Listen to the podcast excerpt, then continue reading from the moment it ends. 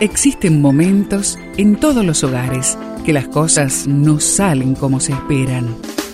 Susana y Gustavo Piñeiro te traen soluciones para tener un hogar diferente y duradero. Quédate con nosotros, porque ahora comienza Hogares de Esperanza. Miren mis manos y mis pies que yo mismo soy. Palpen y vean, pues un espíritu no tiene carne ni huesos como ven que yo tengo. Lucas 24, 38 y 39.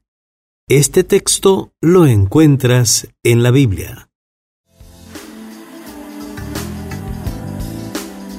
Comer pescado en las tierras bíblicas era algo muy común en los tiempos de Jesús. Y aún en nuestros días, en algunos lugares, más que otros, la dieta base de pescado es algo muy apetecido. Las razones para que el pescado sea un elemento básico en la dieta de los judíos son obvias. En primer lugar, porque el mar y los lagos están cerca. Y en segundo lugar, porque la misma Biblia habla de las bondades del pescado.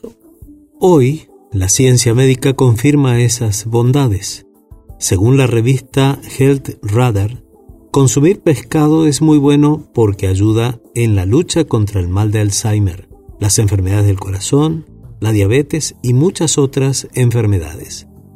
Además, según investigaciones del Instituto Nacional de la Salud en Estados Unidos, el aceite de pescado es un buen factor que ayuda a bajar los índices de colesterol, la presión alta, los derrames cerebrales, el glaucoma, el asma, los desórdenes en el riñón y la osteoporosis. Como podemos ver por estos reportes anteriores, incluir pescado en la dieta diaria es algo que vale la pena procurar. Por la salud de la familia, es interesante tomar en cuenta este consejo, pero también es bueno saber que la dieta natural es la mejor. El ser humano fue diseñado para comer frutas, verduras y cereales, semillas de los árboles. Como dieta adicional sería entonces los peces, las aves, y dejaríamos entonces las carnes rojas, como la de los rumiantes, para último lugar. Una muy buena idea es conseguir fotos de diferentes tipos de peces. Si puedes conseguir un pez real, sería mucho mejor. Hablen en familia acerca de los beneficios que es para la salud adoptar una alimentación saludable.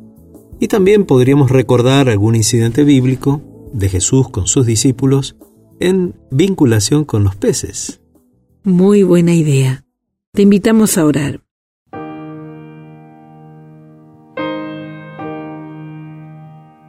Amado Padre, gracias Señor por proveernos de buena comida a la familia. Ayúdanos a comer sanamente.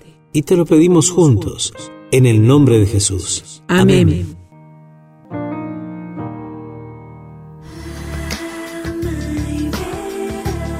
Esperamos que el tema de hoy, junto a Susana y Gustavo Piñeiro, haya traído la esperanza a tu vida. Si deseas ampliar este tema, seguí al Dr. Gustavo Piñeiro en Facebook y Twitter.